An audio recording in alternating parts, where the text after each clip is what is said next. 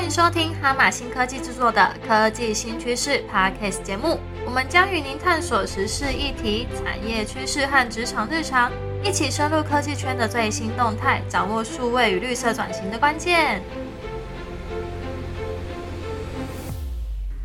欢迎收听由哈马新科技所制作的 Podcast 节目《科技新趋势》，我是主持人 Monica。那我们今天这一集要讨论的是让数位产品 U 叉 UI 的设计好看又好用。那其实我们日常生活当中常常用很多的呃 App 不同的软体，或者是说，哎，我们到了很多不同的网站上去看一些我们想要的资讯。那其实这些设计的页面也扮演着非常重要的角色。有时候画面很凌乱，或是你不知道要按哪个按钮才能够。取得你的资讯，或是你的下一个步骤，所以其实这些呃设计的流程就会非常的重要。那像是我自己很常使用，就是像台铁的那个查询，那有一个民间自己使用的、自己自创的一个 App，那但是呢，它的界面非常的凌乱，然后就是不是很好找到。呃，下一个按钮，而且它的广告又特别的多，所以有时候会觉得说，哎，会影响到我这个使用操作的过程。那我们就要就想说，哎，如何去让呃这个使用者在这个体验所有不同的数位产品的时候，在这个流程上面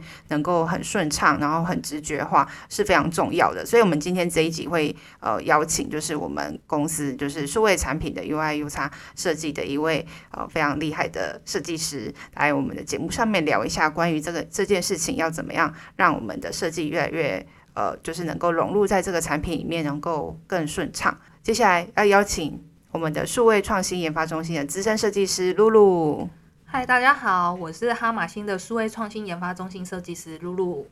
好，欢迎露露来我们节目。那露露就是我们今天这一集啊，就是想要聊有关于数位产品的 UI UX 设计嘛。那你自己觉得要怎么样让这个设计看起来好看又好用呢？嗯，我可以根据嗯我这几年工作经验跟大家做分享。如果你想要让你的数位产品 UI U 叉设计好看又好用呢，首先我们要先去了解我们用户他们的需求是什么，包含他们的喜好啊，甚至他们的痛点在哪里，这样我们才能够设计出让他们易于使用的界面。所以在嗯我们设计界面很混乱的时候呢，我们必须要注意可以保持界面的简洁和一致性。然后资讯我们也不能太过于混杂混乱，我们必须要把那些文字重新归纳、再整理过后，我们再把它放进去我们的界面里面。那在放进去的同时，我们要同时可以确保 UI 元素它能够有统一性，包含我们在制定色彩啊、字体和排版的时候，你都要。嗯，比较注意这个部分。比如说，如果你今天界面 icon 的风格都是线框型的，那我们在挑选 icon 的时候，我们就会避免使用色块型的 icon，因为如果你两种都放的话，可能会让你的整体协调感是不一样的。那我们把 icon 统一之后呢，我们就界面就会充满了一致性。那这样子，使用者他们在使用的时候，也可以比较嗯容易上手，降低他们学习曲线，然后提高产品的使用效率。那再来，我们在颜色的选择上和风格选择上也是蛮关键的，因为我们在设定这些东西的时候，其实不仅仅是要为了好看，而而是要能够印出你产品的品牌形象和情感。像 IKEA，你就会很自然的联想到蓝色跟黄色；那宝雅的话，我们就会想到桃红色。所以我们在颜色的挑选上，我们会比较注意能够让这个颜色去符合你的品牌形象。那最后还有一点很重要的就是。我们必须要注意，我们的产品能够在各个装置载具上完美的呈现，并且让它能够正常的运运作。尤其是桌面版跟手机版，他们使用者的操作习惯落差很大，所以我们常嗯在开发到后期的时候，我们都需要分开做测试，这样呢才能够让我们的产品在各个装置上都能够有完美的用户体验。嗯，的确是，刚刚听起来就感觉有很多不同的细节跟美感。那你觉得手机、桌机跟 iPad 上面，就是不同的载具之间，他们的在界面上的设计会有什么样的不一样吗？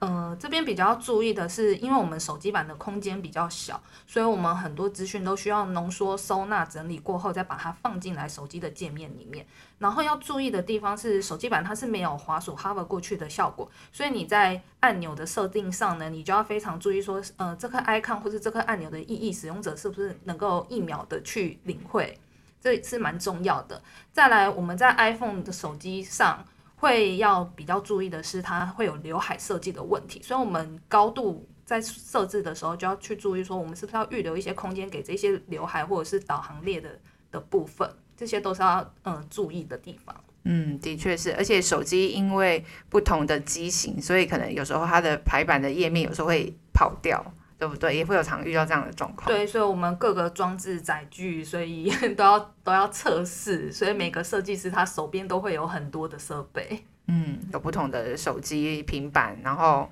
桌机一起设计、一起测试这样子。好，那其实呃，讲到设计这件事情，其实大家很快就会想到，所以我们平常生活当中常用的一些呃工具，例如像我们的手机，很多人就是用 Apple 的手机嘛，那也很多人都会有 Google 的账号。那其实这两个品牌都蛮知名，其实他们在做很多使用者的体验上面，他们都 follow 他们自己的呃很严谨的这个设计规范。那你可以稍微分享一下我们最常用的这两个品牌，他们的设计规范的差异跟特色吗？呃，iOS 和 Material Design 他们是呃两家针对手机端制定出来的 UI 设计风格，它分别是用苹果和 Google 他们各自推出的，那他们各自都拥有自己的特色和它的差异性。以 iOS 来说的话，因为 iOS 它的设计风格比较重于简洁的界面和直觉的操作，而且 iOS 的设计它有非常高的一致性，所以你会发现它不止在不同的 App，而是整个苹果生态系统中，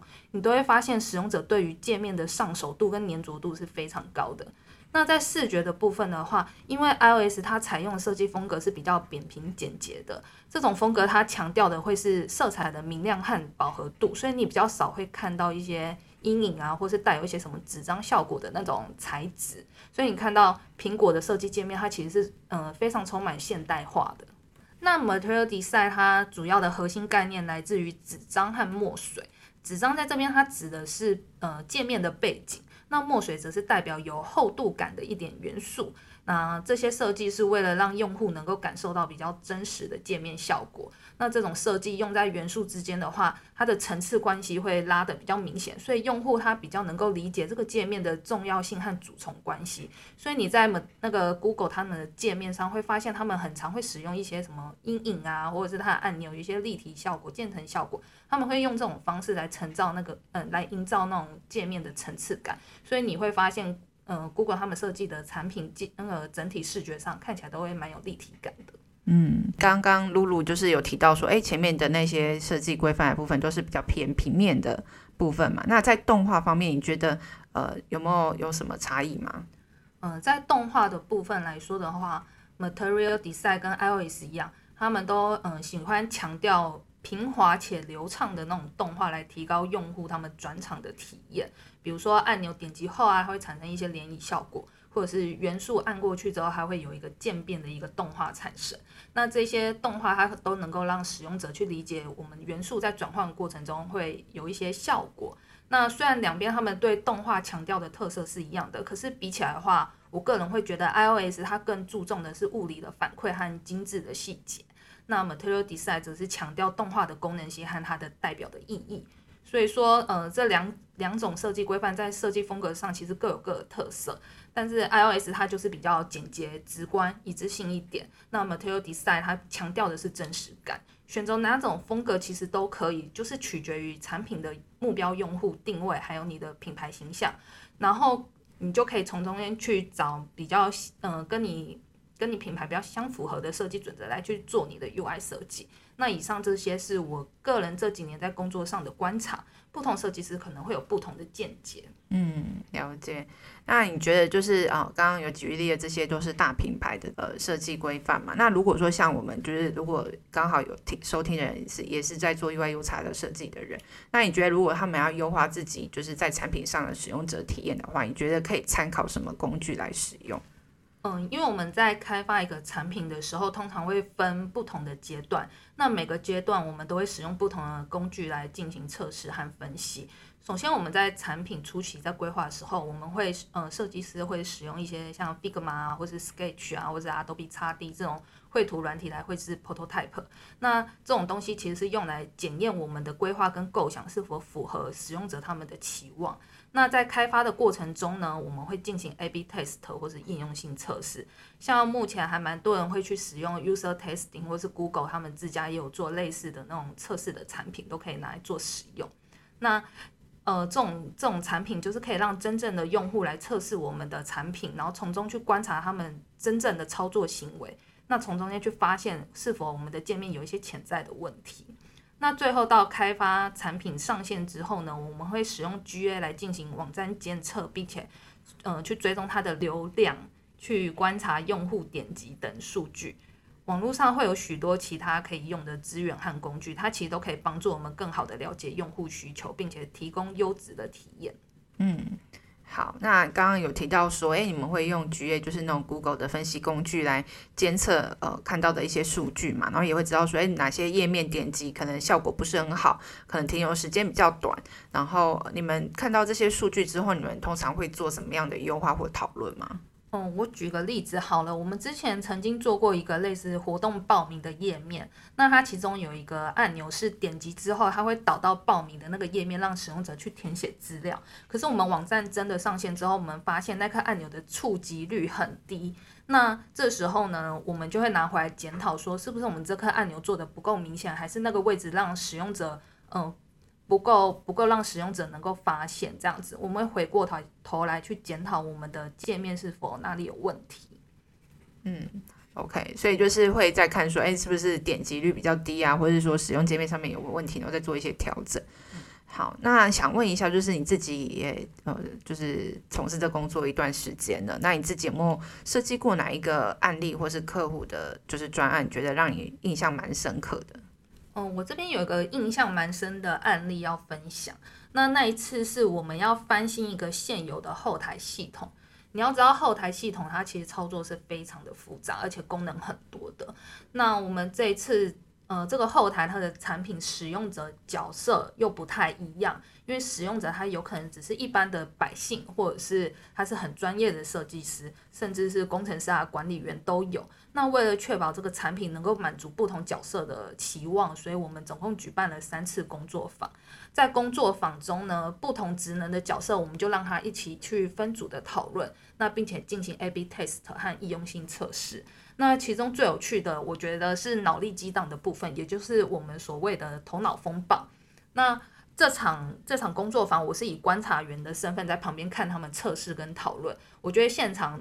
大家的互动是非常有趣的，因为你会发现每个人的想法跟见解都不太一样，但是每个人的想法都很棒，有些甚至是我们开发者从来没有考虑过的。那这一次工作坊就是让我觉得我受益匪浅啊！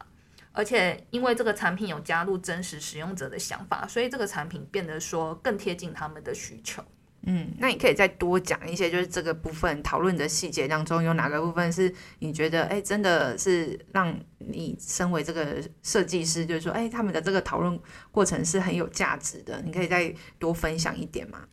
嗯，我印象很深刻是他们为了一颗按钮争论了大概十五到二十分钟，就为了讨论一颗按钮。那那颗按钮它的功能主要是要新增做新增这个动作，那。大家对于这颗按钮的见解，从按钮的文字到按钮的位置，还有颜色，他们都有不同的看法。那有的人觉得说，这颗新增按钮其实只要给我一个加的符号，我就知道要做什么。可是有的人就会觉得说，你还是要告诉我，呃，加可能是要新增文章或是新增什么什么东西，你还是要给我一个完完整的句子，我才知道这颗按钮点了我会做什么事情。那光是为了这件事情，他们就可以吵得非常非常的久，所以。那你说，嗯，他对吗？还是他错？其实没有一定的答案，那就是每个人他们对这颗按钮的看法不一样。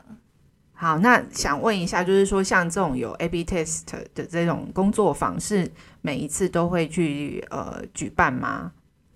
嗯，每当我们有个产品可能要新上线之前，我们都会做这样子的东西。那这样子做的话，就是尽量让我们的产品能够达到用户他们真实的需求。那呃，有些客户他们也会，比如说自己有一个 U 差的团队，或者有请一些观察员，然后他们会自己先做好一一套的完整的 U 差，然后再把报告结果交给我们，让我们去做优化，这样子。嗯，OK，好。那其实一个产品的诞生，其实要需要蛮冗长的一个开发跟设计的一个过程嘛。刚刚你听你这样讲，感觉就是不是很容易。然后也是，其实应该也是说上线之后也要一边优化一边就是调整这样子。好，那光一颗按钮就让大家讨论的非常激烈，所以大家在那个就是平常在使用这些界面的时候，就知道说背后有很多的团队默默的在耕耘跟付出。那我们今天这一集呢，就是在讨论有关于呃，就是产品设计的 UI U 叉。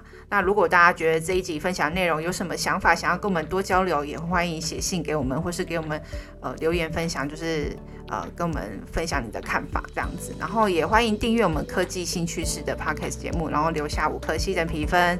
那我们下一次见喽，拜拜。